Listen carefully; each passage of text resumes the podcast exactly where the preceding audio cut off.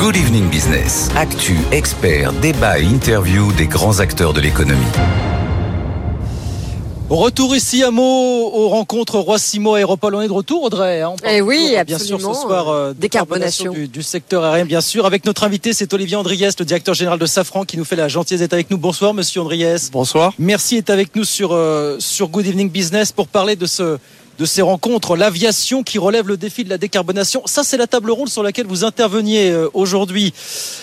on parle de l'hydrogène notamment, entre autres. Je voudrais avoir votre point de vue parce que vous l'avez déjà exprimé sur l'avion à hydrogène. Vous n'avez peut-être pas eu les propos les plus cash de la profession sur le, sujet, mais vous avez eu cette formule, vous dites c'est séduisant, mais imparfait. Qu'est-ce que ça veut dire, Olivier Andriès, en quelques mots? Non, l'hydrogène, c'est une solution totalement séduisante parce que par définition, l'hydrogène n'émet pas de gaz carbonique. Donc c'est une solution séduisante. Elle pose des problèmes techniques qui, euh, qui vont être réglés avec le temps, mais qui nécessitent beaucoup, beaucoup de travail et beaucoup de maturation technologique. Euh, l'hydrogène, donc, si on l'utilise sur un avion, pour des raisons de volume, il faut l'utiliser à l'état liquide, c'est-à-dire à moins 253 degrés. On est donc sur de l'hydrogène liquide cryogénique. Et ça, c'est quand même une difficulté. Et même à l'état liquide, l'hydrogène prend plus de volume que le kérosène. Quatre fois plus. Donc, par définition, c'est difficilement applicable pour des avions long courriers qui représentent 20% des vols au niveau mondial, mais 50% des émissions de gaz carbonique. C'est pas non plus une solution qui est totalement adaptée pour des avions moyens courriers du type A320, A320 Neo ou Boeing 737 MAX. Donc pour des raisons de volume, c'est une solution qui est potentiellement applicable pour des avions de plus petite dimension. C'est-à-dire ça rejoint euh, les propos de, du, du patron d'Airbus, qui a évoqué euh, la solution de l'avion à hydrogène pour un avion régional. Oui, absolument. Mais alors justement, j'allais y venir. Vous y croyez quand même à cette solution? Preuve en est que vous avez créé une entreprise avec General Electric, qui est CFM, et qui travaille précisément sur un moteur à hydrogène liquide à injection directe, et donc pour le compte d'Airbus. Donc vous investissez dans cette solution on a, on a cette co-entreprise qu'on a créée avec General Electric qui s'appelle CFM, on l'a créée il y a bientôt 50 ans. Oui. Euh, pour, pour développer des nouvelles euh, propositions, des, des, nouveaux moteurs disruptifs à l'époque. Donc mm. on reste quand même avec notre partenaire General Electric sur une approche où on veut toujours être en avance par rapport par rapport au, marché et par rapport à notre euh, concurrence. Donc l'hydrogène, on, y travaille. Effectivement, on va y travailler. On y travaille avec Airbus, comme vous le, comme vous me, vous l'indiquez là, et on est, du temps. on est, on est à bord du projet de démonstrateur d'Airbus. Donc on va effectivement travailler sur qu'est-ce que ça veut dire d'adapter un moteur thermique classique pour le faire fonctionner à l'hydrogène. Quelles sont les modifications qu'ils font faire dans la chambre de, dans la chambre de combustion, dans le circuit mm. carburant, etc. Je ne vais pas trop rentrer dans la technique, mais effectivement, c'est un travail qu'il est intéressant de faire pour préparer l'avenir. Ce que je dis simplement, c'est que aujourd'hui, l'essentiel des émissions de gaz carbonique, euh, donc du trafic aérien, ce sont les avions long courriers et les avions moyens courriers qui, en sont à l'origine. Et ça, l'hydrogène n'est pas une solution pour cela. Pas encore, pas, maintenant. Donc, atteindre la neutralité carbone à l'horizon 2050, qui est l'engagement collectif de l'ensemble du secteur aérien, en fait, l'hydrogène n'aura qu'un rôle marginal à cet horizon-là. Avec une première échéance en 2030. Hein. Absolument. Alors, si c'est pas l'hydrogène, qu'est-ce que l'avion vert décarboné dont Emmanuel Macron a parlé quand il est venu vous voir pas très loin d'ici, dans votre site de Villaroche en Seine-et-Marne, c'était en juin dernier. Il tourne à quoi cet avion vert décarboné de moyen terme? Allez, disons-le comme ça. Finalement. Donc, si on veut atteindre la neutralité carbone à l'horizon 2050, ça veut dire qu'il faut développer un avion de nouvelle génération à l'horizon 2030-2035. Parce qu'après ça, il faut le temps de le produire. Il faut le temps que cet avion puisse rentrer progressivement et remplacer les flottes actuelles. Donc le calendrier, c'est celui-là. Il faut avoir en tête 2035 pour un avion de nouvelle génération moyen courrier qui serait le successeur de la 320 Neo ou le successeur du Boeing 737 MAX. Et là, pour ça, pour cette échéance-là, nous sommes convaincus euh, qu'il faut travailler sur un avion ultra sobre. Et là, nous, en tant que motoristes, on veut y apporter notre contribution avec un moteur euh, en rupture une architecture en rupture et un moteur qui apporterait 20% de gain de consommation de carburant par rapport à la toute dernière génération qui est en service depuis quelques années à peine. Et nous pensons que l'avionneur, lui, de son côté, à travers un travail sur l'aérodynamique et sur euh, le poids de l'ensemble des équipements de l'avion, peut apporter 10% de plus. Oui. Donc, ensemble, entre l'avionneur et le motoriste, nous sommes convaincus que cet avion de nouvelle génération qui arriverait à l'horizon 2035 pourrait apporter 30% de gains par rapport aux avions de dernière génération qui sont actuellement en production. Ça. Mais en réalité, si on veut être honnête, il va falloir aller très vite et investir massivement parce que 2050, c'est euh, demain et par ailleurs, au cours des 20 prochaines années, on prévoit euh, les- le, le doublement des flottes aériennes. Est-ce que c'est pas complètement antinomique avec nos objectifs de décarbonation?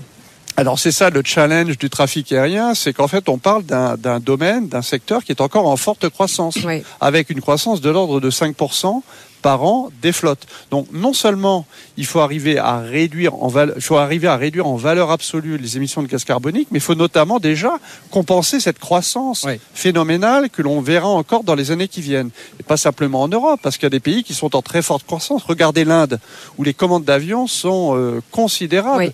Regardez l'Asie du Sud-Est, regardez la Chine, regardez le Moyen-Orient. Donc il y a effectivement une croissance très importante des flottes, et c'est pour ça qu'il faut travailler dès maintenant. Donc sur cet avion ultra sobre, Hmm. sur lequel nous on veut se positionner, on veut être en mesure d'offrir la meilleure solution propulsive pour ces avions, donc avec un moteur ultra sobre, Ouais. qu'on appelle un moteur non caréné. Euh, si on veut le mettre sur le marché à l'horizon 2035, ça veut dire que l'avionneur doit prendre sa décision avant 2030. Et ça, ça veut dire que nous, nous devons travailler dès maintenant. On travaille intensivement dès maintenant. Un mot sur l'avion électrique parce que vous serez, enfin, vous souhaitez obtenir être le premier acteur euh, motoriste en début d'année prochaine, obtenir la certification pour un moteur électrique d'avion dont vous avez d'ailleurs déjà, je crois, commencé la production.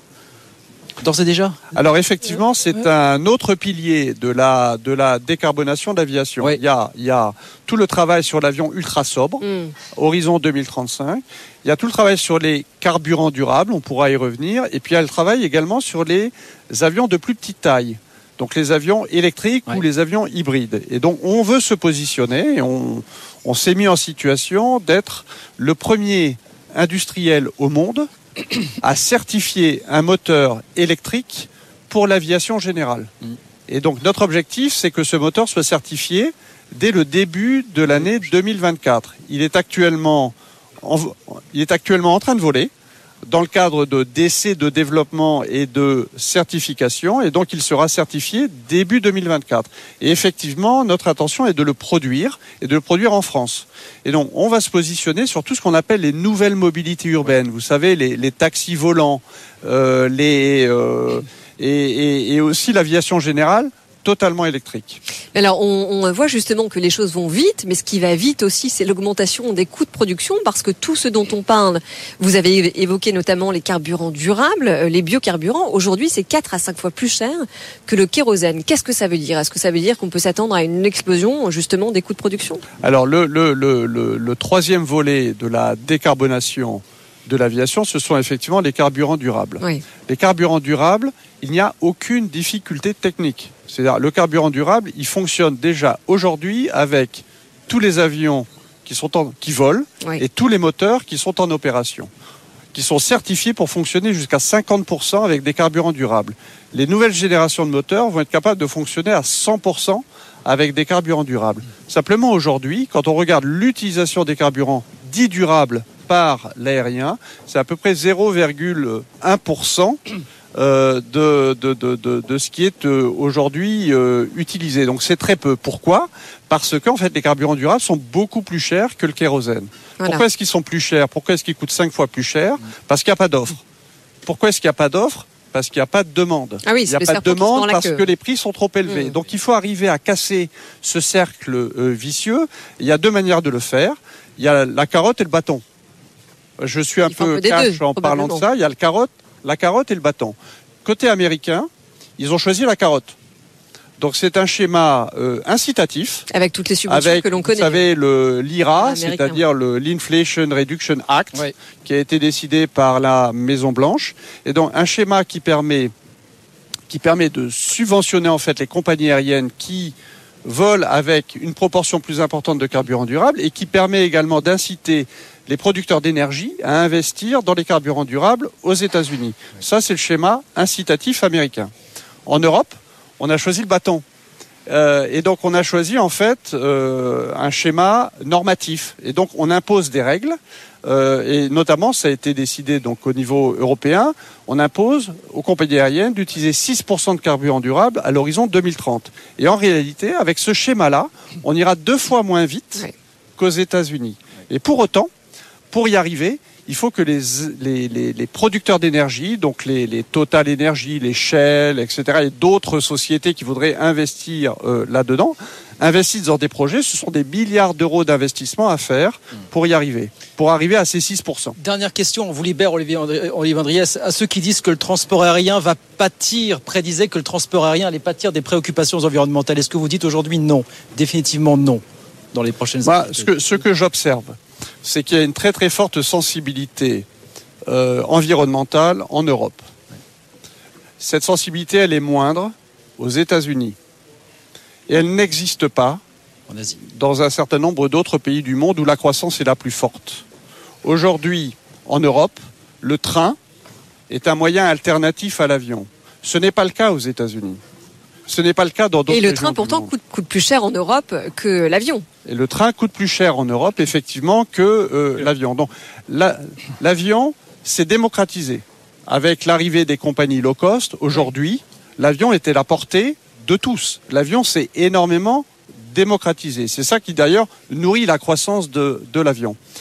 Euh, donc, moi, ce que je vois aussi, c'est que dès que les contraintes post-Covid ont été levées, euh, les, les gens ont souhaité reprendre les voyages. Et en fait, la demande a été très très forte. Mm. Donc aujourd'hui, certes, il y a une préoccup- préoccupation environnementale, certes, il y a un certain nombre de personnes qui préfèrent prendre le train à l'avion, mais malgré tout, on ne voit pas aujourd'hui une baisse, euh, je dirais, du volume de trafic euh, en Europe. On est revenu au niveau d'avant-crise. ouais. En 2023, on est revenu au niveau d'avant-crise et la croissance repart.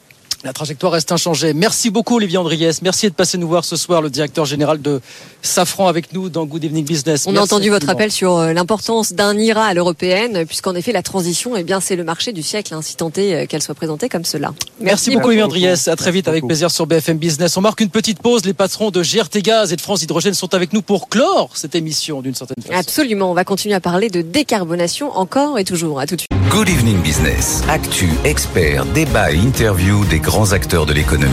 Nous sommes de retour ici, Guillaume, aux rencontres Roissimo Aéroport et nous allons échanger tout de suite avec Franck Lacroix. Bonsoir. Bonsoir. Vous êtes directeur général adjoint du groupe Engie. Alors Engie, c'est un groupe mondialement euh, reconnu, notamment pour les énergies euh, bas carbone.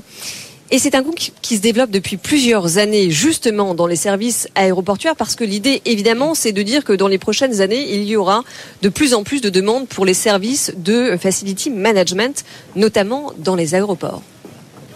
Tout à fait. En fait, euh, la demande, elle est vraiment orientée sur la question euh, du siècle, qui est la question de la décarbonation des infrastructures collectives. Les aéroports, bien sûr, euh, ça représente un enjeu très important. D'abord dans le monde de la- de l'aviation, qui a un enjeu d'image et qui doit se décarboner. Mais au-delà de ça, c'est un espace de vie, de production, qui, comme tous les autres, doit s'engager dans une décarbonation. Et c'est notre mission. Mais alors, j'ai vu un chiffre intéressant. Alors, sans surprise, j'ai vu ça, les atterrissages et les décollages d'avions, c'est 60% forcément Ouais. des émissions de CO2 de, euh, sur, euh, sur un aéroport. Moi, j'aurais pensé que c'était plus. Mais ça veut dire qu'il y a aussi au sol un travail conséquent à faire, Franck Lacroix. Et ça tout à fait, et personne n'a ça en tête. Mais euh, il y a d'abord toute la mobilité, la traction des avions euh, qui, qui se déplacent. oui. Il y a la question de l'alimentation en électricité, en énergie en fait des avions quand ils sont en, a- en attente, hein, raccordés aux, enfin, plateformes de, qui, amènent les passagers à l'intérieur. Euh, et puis il y a aussi toute la mobilité en fait des voyageurs sur le tarmac et puis de ceux qui amènent les voyages. Enfin, y bref, il y a un lieu de vie qui est très important, sans oublier bien sûr le bâtiment des, des aéroports qui euh, représente un très gros volume qu'il faut chauffer, climatiser la plus souvent. Donc c'est aussi en effet un enjeu très important. Alors justement, parce qu'en effet, vous avez raison de le préciser, il y a d'un côté les objectifs de réduction des émissions de CO2 et puis de l'autre tout ce qui est lié à la biodiversité, au recyclage des déchets, à la sobriété euh, notamment des usages, l'eau, le chaud, le froid, etc. et même le bruit. Mais euh, comment est-ce que ça se passe au quotidien, euh, sachant en plus que ça y est, NJ, NJ vient de, de préciser, je dirais, son positionnement avec un recentrage qui vient d'être terminé et une deuxième phase d'investissement 2023-2025 qui vient d'être annoncée. Hein. Tout à fait. Alors Engie en fait est centré extra, enfin de manière euh, totale sur la décarbonation, la transition énergétique, accélérer la décarbonation en fait de tous les usages énergétiques. Mmh. On le fait de deux manières quelque part, avec en transformant le système énergétique pour produire en masse de l'énergie renouvelable électrique, mais aussi euh, décarboner le gaz.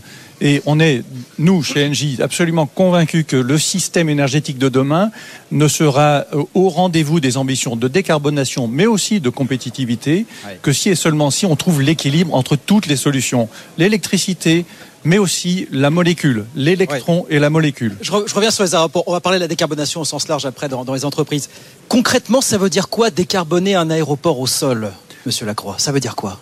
Alors, ça veut dire déjà supprimer, on va dire, les groupes diesel qui sont utilisés en mobilité auprès des avions, donc les électrifier, mais ça veut dire aussi changer toute la, toute la mobilité qui est aujourd'hui faite avec du diesel ou des choses comme ça, pour la passer avec d'autres solutions. Par exemple, l'hydrogène. Et l'hydrogène, c'est une réponse assez extraordinaire parce que d'abord, elle a vocation à adresser les besoins de l'aéroport, mais elle peut aussi rayonner à l'extérieur. Les plateformes aéroportuaires ont vocation, en se décarbonant, à devenir exemplaires et rayonner bien au-delà. Et c'est ce qu'on fait, par exemple, dans la région de, en, Occitanie, avec un projet qui s'appelle iPort et qui est très intéressant. En relation avec la région, on a développé une, plateforme de, de fabrication d'hydrogène, de stockage, de distribution, qui alimente désormais des cars de mobilité des passagers, mais qui demain, grâce à l'extension de projet-là avec notre partenaire Airbus, va pouvoir euh, aller adresser des besoins de cet industriel en proximité. Bref, une solution qui a vocation à aller bien au-delà des aéroports. Et la majorité des plateformes françaises aéroportuaires sont en avant sur les objectifs européens puisqu'elles seront neutres en carbone d'ici 2030 quand l'Europe vise, elle, 2050. Vous nous confirmez ça? Oui, alors c'est euh, une ambition évidemment, ils sont tout en mouvement autour de ça. Et donc il y a la solution hydrogène, il y a la solution de l'électrification, puis il y a tout le reste, ce que fait Engie à travers euh, son, entité qui s'appelle Énergie Solutions, puisque nous on transforme les grandes infrastructures de production et de distribution, mais on a aussi cette particularité qui consiste à attaquer la décarbonation par les usages en proximité des villes, des industriels et des grandes plateformes comme celle-ci par exemple. Alors décarbonation, ah, on était sur les aéroports bien sûr. Un mot de l'autre grand chantier, la décarbonation des entreprises au sens large, les petites comme les grandes. En 2023, vous dites quoi, Franck Lacroix, qu'il y a encore un gros travail d'évangélisation à faire du côté des TPE, PME oui. en France aujourd'hui ou pas? Oui. C'est ça le gros chantier pour vous pour les prochaines oui. années? L'industrie, c'est un enjeu encore très important. C'est 20% en fait encore d'émissions de, de, CO2 en France, donc il y a encore beaucoup de choses à faire. Il y a les grands émetteurs, où là il y a un plan qui est très structuré, avec quand même des défis encore d'innovation importantes. Mais il y a tout le reste qu'on oublie, et le reste, c'est un tiers de l'industrie, des émissions de l'industrie qu'il faut aussi adresser sur le terrain. Là, pour moi, il y a une démarche très intéressante qui consiste à régler en fait la question de la décarbonation, non pas seulement sur le site de l'industriel, mais l'industriel dans un territoire. Être capable par exemple, de récupérer l'énergie produite par cet industriel pour l'injecter dans un réseau de chaleur qui alimente la ville à côté, c'est un enjeu énorme il y a énorme, il y a plus de 100 TWh en France aujourd'hui qui sont gaspillés dans les, dans les, chez les sites industriels. Si vous les utilisez dans la ville à côté, vous créez un écosystème formidable. Si vous récupérez l'énergie euh, renouvelable du territoire, le soleil, le sol, la forêt du coin, et vous valorisez tout ça dans cette espèce d'écosystème vertueux, vous faites un pas extraordinaire. Et au moment où la France essaye maintenant de se réindustrialiser, c'est des projets qui intéressent beaucoup les villes de France. Oui, bien sûr. Alors justement, est-ce qu'on peut essayer d'illustrer ce que vous venez de dire avec un pourcentage? Ces méthodes alternatives au sein d'Engie, dans la stratégie d'Engie, elles représentent combien en termes de pourcentage? Donc on va parler de la biomasse autour des villes, des énergies qui viennent des sols, comment réutiliser en effet les, les énergies l'énergie des sites industriels dans les villes Mais en fait, je vais vous dire, le- on, on peut, par exemple, pour chauffer une ville, on peut atteindre 80% d'énergie produite sur le territoire, sans aller chercher les énergies du système national. On peut faire ça à 80%. Il y en a même qui vont jusqu'à 100%. Donc, Et donc en fait, forcément, ça coûte moins cher. Alors ça coûte, ça coûte moins cher. Par contre, évidemment, il faut investir parce qu'il faut créer des infrastructures collectives. C'est un autre modèle. On met de l'argent au départ pour investir et ensuite ça vous garantit une énergie disponible parce qu'elle est, Oui. est sur place. Elle est indépendante des, de la volatilité des cours des énergies euh, fossiles. Euh, on connaît Et de leur les problèmes. Et vous voyez bien qu'avec ce qui s'est passé depuis deux ans, et, et singulièrement aussi enfin, les- la, tension géopolitique du moment, c'est un sujet qui est très très regardé de près par les acteurs industriels, les acteurs des territoires. Donc en fait, on peut aller très très loin. C'est vraiment complémentaire. La capacité à raisonner local est tout à fait complémentaire à la nécessité de transformer en grand le système énergétique. En 10 secondes, on peut aller plus loin. C'est votre travail d'évangélisation, d'explication, de pédagogie. C'est aussi l'affaire de l'État. Est-ce que c'est question de partenariat public-privé, tout ça finalement Voilà. Est-ce que c'est Tout à fait. Est-ce qu'il faut se Euh, poser chacun, a, chacun a son rôle, hein, c'est bien clair. L'État Ouais. doit nous aider avec des directives claires, avec des, des politiques incita- incitatives. Il y en a qui marchent très très bien. Le fonds chaleur, par exemple, est un, Ouais. un- une très belle exemple. Mais là, vous parlez de faire permet- parler plus des, des publics qui ne se parlent pas, que ce soit les entreprises, les collectivités locales. Là, pour Mais le ça coup, progresse. Ça progresse parce que le, la- le maître mot pour travailler à l'échelle du territoire, c'est la co-construction. C'est la capacité d'aligner des intérêts qui, a priori, peuvent être divergents entre un industriel, une collectivité locale. Euh, eh bien, nous, on, on se met autour de la table et on crée des projets d'infrastructure de long terme. Et puis, euh, ça euh, nécessite aussi d'embarquer les usagers, parce que ça, c'est quelque chose que vous dites souvent. Il va falloir qu'on réussisse à baisser notre consommation. Absolument. Vous avez parfaitement raison. D'ailleurs, les chiffres sont tout à fait significatifs. hein. C'est à peu près 9% de consommation en moins qu'on a enregistré l'année dernière sur nos infrastructures locales, dû aux efforts de sobriété qui ont été conduits euh, par, par les usagers avec, euh, et avec notre aide. Et il va falloir continuer.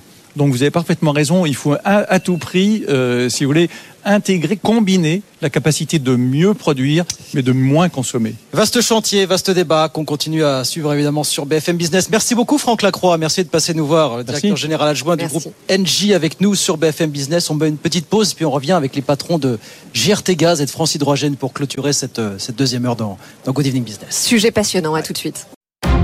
Good Evening Business. Actu, experts, débat et interview des grands acteurs de l'économie. Allez, on est de retour ici à Meaux, rencontre Roi-Simo Aéropole, toujours pour parler des carbonations, Audrey. Et oui, encore et toujours avec le des dernier quart d'heure avec euh, oui exactement avec nos invités bah, qui vont clore un petit peu avec nous cette émission euh, qu'on a consacrée à ces rencontres euh, ce soir sur BFM Business. Thierry Trouvé est avec nous. Bonsoir Monsieur Trouvé, merci beaucoup, directeur général de GRT Gaz et puis Philippe Boucli, président de France Hydrogène. Bonsoir. Bonsoir. Quelques 500 associations, entreprises du secteur, c'est ça France Hydrogène euh, aujourd'hui. Bien, alors l'hydrogène et les nouvelles énergies dans la décarbonation du bah, du secteur aérien, dans la décarbonation tout court. Première question, qu'est-ce que vous avez retenu de, ces échanges aujourd'hui? Est-ce qu'on a été convaincu? Je pense qu'on n'a pas besoin de vous convaincre chez, chez Francis Jordan, euh, euh, Philippe Boucli sur la place euh, de l'hydrogène dans la décarbonation. Puis je poserai une question dans la foulée à, à Thierry Trouvé, bien sûr. Non, pas besoin de nous, convaincre, évidemment. On est à l'initiative avec Monsieur Copé et avec euh, Aéroport de Paris.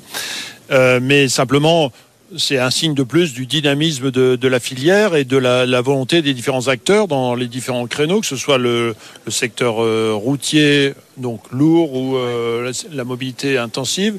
Euh, là, actuellement, il y a une formidable table ronde sur la- sur l'aérien. donc avec des, grands acteurs. Donc ce dynamisme qui, s'installe progressivement et qui va nous permettre d'avancer dans, dans l'hydrogène. Thierry Trouvé? Bah, moi, ce que j'ai retenu, ce que j'ai entendu, c'est beaucoup de questions sur le prix euh, de, de l'hydrogène, la disponibilité de l'électricité pour pour le faire. Mais je dirais que ce sont des sujets presque conjoncturels par rapport à la vision qui est développée, euh, qui a été développée aujourd'hui, qui est celle euh, d'un apport essentiel de l'hydrogène pour décarboner l'aviation. Alors il y a plusieurs manières de le faire, mais mais enfin en particulier à, travers les, les, les carburants de synthèse. Et nous, modestement, notre rôle, au fond, c'est de poser les infrastructures qui vont permettre d'alimenter la logistique aéroportuaire. Oui, alors ceci dit, on a quand même longtemps considéré euh, l'hydrogène comme principal vecteur, je dirais, de la croissance de la mobilité durable. Mais en réalité, quand on regarde les chiffres, les projets de production d'hydrogène, justement, à des fins énergétiques, restent très embryonnaires. Est-ce que vous êtes d'accord avec ça? Oui, aujourd'hui, effectivement, euh, on, on, les, les, projets ont encore un peu de mal à, à se, à se décider, oui. euh, notamment pour ces raisons que j'évoquais, de la disponibilité de l'électricité et d'une visibilité sur des, sur des prix suffisamment, suffisamment bas. Mais il ne fait guère de doute, que ce soit au niveau national, au niveau européen, que ça va arriver. C'est une question, je dirais, de déclic. Et est-ce que les freins administratifs ne sont pas aussi un sujet qui pèse sur les décisions d'investissement? Effectivement, dans les services de, de l'État et notamment dans les services décentralisés, euh, parfois un, un manque d'effectifs qui fait que oui. les, les, dossiers prennent du temps. Mais euh, je dirais là aussi, c'est, euh, je pense que c'est conjoncturel et c'est des obstacles qui devraient être dépassés euh, prochainement. Pour ce qui concerne les activités de transport, donc par canalisation, nous travaillons étroitement avec le ministère pour définir justement les règles qui vont s'appliquer au transport d'hydrogène par canalisation et à la manière aussi de convertir des canalisations gaz naturel à l'hydrogène. Mmh. Ce sont des travaux qui avancent normalement et j'ai bon espoir qu'on finalise tout ça dans les mois qui viennent. Puisqu'on parle gaz naturel, puisqu'on parle hydrogène, je vous cite Thierry Trouvé, c'était une tribune que vous publiez, c'était en juin dernier dans le journal Les Échos. Vous dites les coûts, alors les coûts et les délais pour réussir une transition énergétique euh, qui soit tout électrique, je cite, ne sont pas compatibles avec l'urgence climatique. Oui, c'est-à-dire que l'idée est forte, les mots sont forts, voilà. Oui, mais parce que je crois que c'est une réalité que, que tout le monde euh, que tout le monde doit co connaître, c'est-à-dire que l'électricité certes va nous aider à nous décarboner, mais ça ne suffit pas, ça ne peut pas adresser toutes les toutes les tous les usages. Et si jamais on cherchait à le faire, ben ça nous coûterait énormément cher et techniquement c'est probablement hors de portée.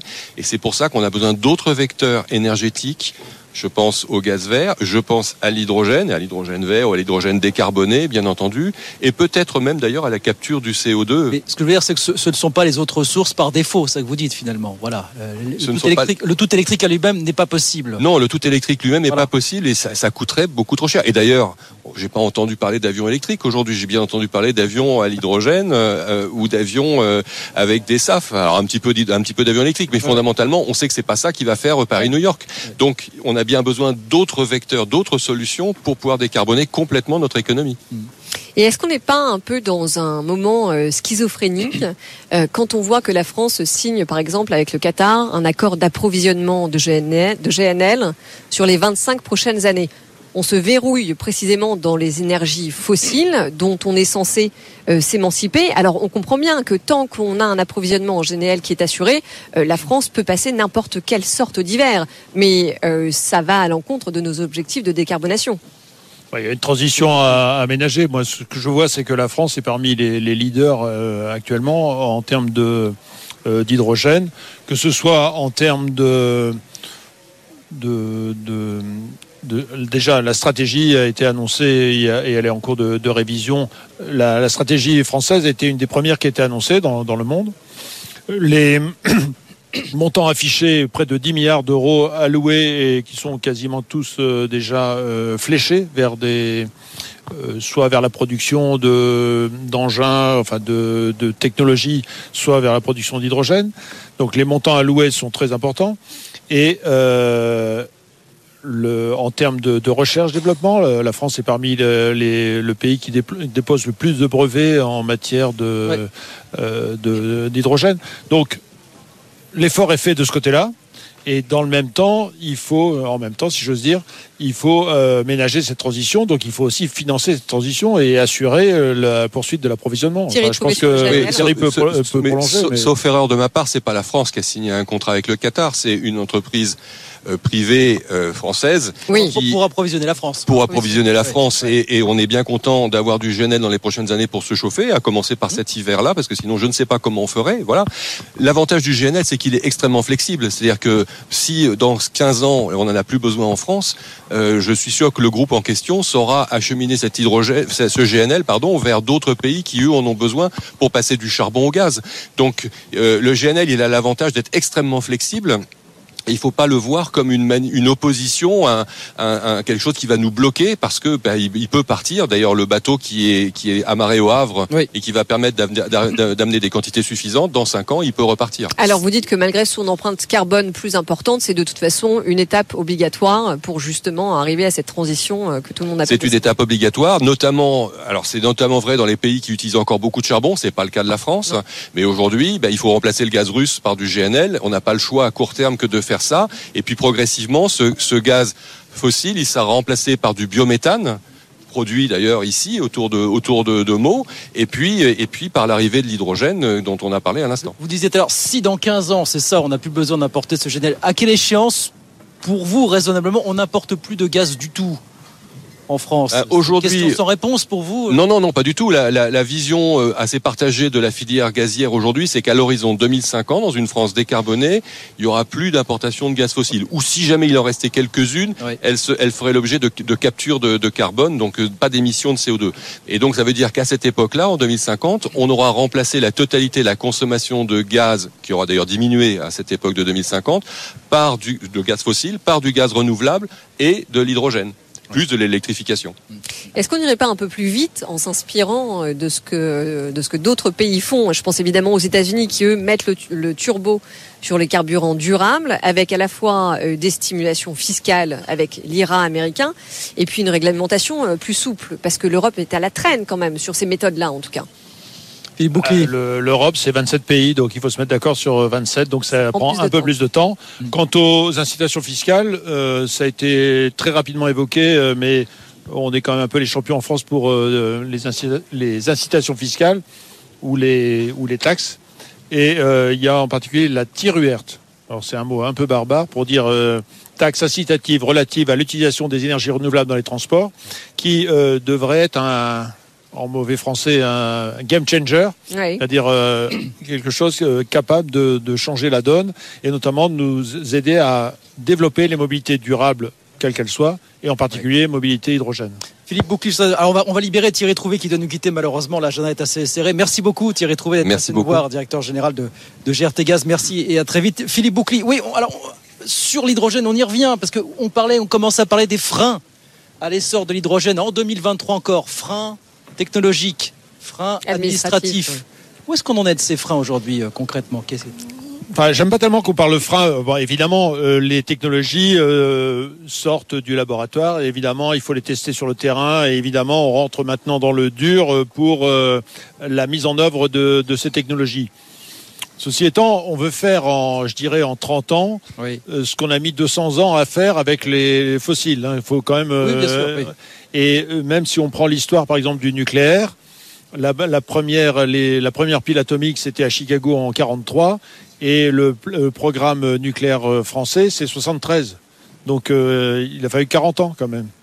Euh, 30 ans, pardon. Ouais. Oui, alors après, le- enfin, l'urgence euh, climatique était, était beaucoup moins Voilà. importante. C'est- C'est-à-dire qu'aujourd'hui, on n'a plus le temps justement d'attendre. Donc, ce qui, enfin, c'est un peu le- l'intérêt du, du programme français, c'est-à-dire que les démonstrateurs financés par l'ADEME euh, vont ont permis et vont permettre de continuer à faire des démonstrateurs, des pilotes, et puis après, il faut vraiment changer à l'échelle. Il faut bien se réaliser qu'on a euh, une falaise devant nous, c'est-à-dire qu'actuellement, on a en termes de, de production d'hydrogène euh, spécifiquement euh, pour les mobilités ou pour l'industrie, on a de l'ordre de 10 mégawatts Oui. d'électrolyse. Oui. On vise 6500 mégawatts. Donc Oui. euh, il faut y aller. Quoi. Il faut Et alors justement, ça investir. passe par quoi des, des investissements massifs et une volonté politique?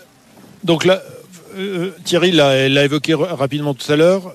Le maître mot, c'est visibilité. Hmm. Comment voulez-vous que les industriels investissent s'ils n'ont pas une visibilité très claire du coût de l'hydrogène dans les 15 ans à venir L'hydrogène, c'est de l'électricité qui est faite euh, gaz.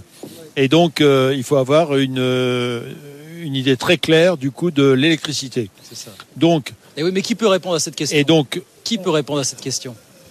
deux, deux réponses. Au niveau européen, c'est ce qu'on appelle un terme barbare le market design, l'architecture du marché électrique. Quel type de, de contrats sont permis? Sont permis au et euh, au niveau donc ça veut dire des des contrats d'entreprise en entreprise. euh, toujours pareil, ce sont des termes anglais, excusez-moi, mais des contrats d'achat euh, d'électricité, en Ouais. anglais les Power Purchase ouais, Agreement, ouais. Euh, éventuellement des contrats pour différence. Mhm. Euh, donc tout ça, euh, est-ce que ça sera autorisé dans son ensemble? Donc ça, ça se décide à Bruxelles. Mhm. Et il faut absolument que ce soit possible pour le nucléaire et notamment le nucléaire historique. Et euh, pour l'instant, pour le renouvelable, c'est possible. Ce n'est pas possible pour le nucléaire. Il y a un dogmatisme à Bruxelles qui nous empêche de de faire ça. Enfin, Et on puis, commence euh, à revenir dessus à Bruxelles, hein, sur ce sur ce dogmatisme Comment par rapport au nucléaire. On commence à revenir dessus à Bruxelles. Bah, euh, il, est Il temps. temps. Il est temps. On est d'accord. Mais c'est pas le seul dogmatisme. hein. Il y a un dogmatisme aussi sur les moteurs à combustion interne. Il y a un dogmatisme sur l'utilisation du, du euh, gaz carbonique in- industriel. Donc Alors- euh, visibilité et puis euh, également visibilité et stabilité pour la réglementation. Nous sommes devant une falaise. Voilà, c'est l'expression que vous avez employée qui résume beaucoup de choses. Merci beaucoup Philippe Boucli. Merci de passer nous voir ce soir. Le président de France Hydrogène avec nous sur BFM Business. Merci infiniment. Voilà, il est bientôt Merci 20h. bien. C'est terminé pour euh, cette émission spéciale depuis Mo. Exactement, c'était très riche. On a appris beaucoup de choses, notamment euh, sur euh, comment atteindre nos ambitions en termes de décarbonation 2030-2050. Tout ça va arriver très vite. Euh, c'est terminé pour ce soir. Dans un instant, Tech Co, évidemment. Et nous, on se retrouve demain, 18h, pour de nouvelles aventures, évidemment, en direct. Bonne soirée à tous. Good Evening Business. Actu, experts, débat et interview des grands acteurs de l'économie.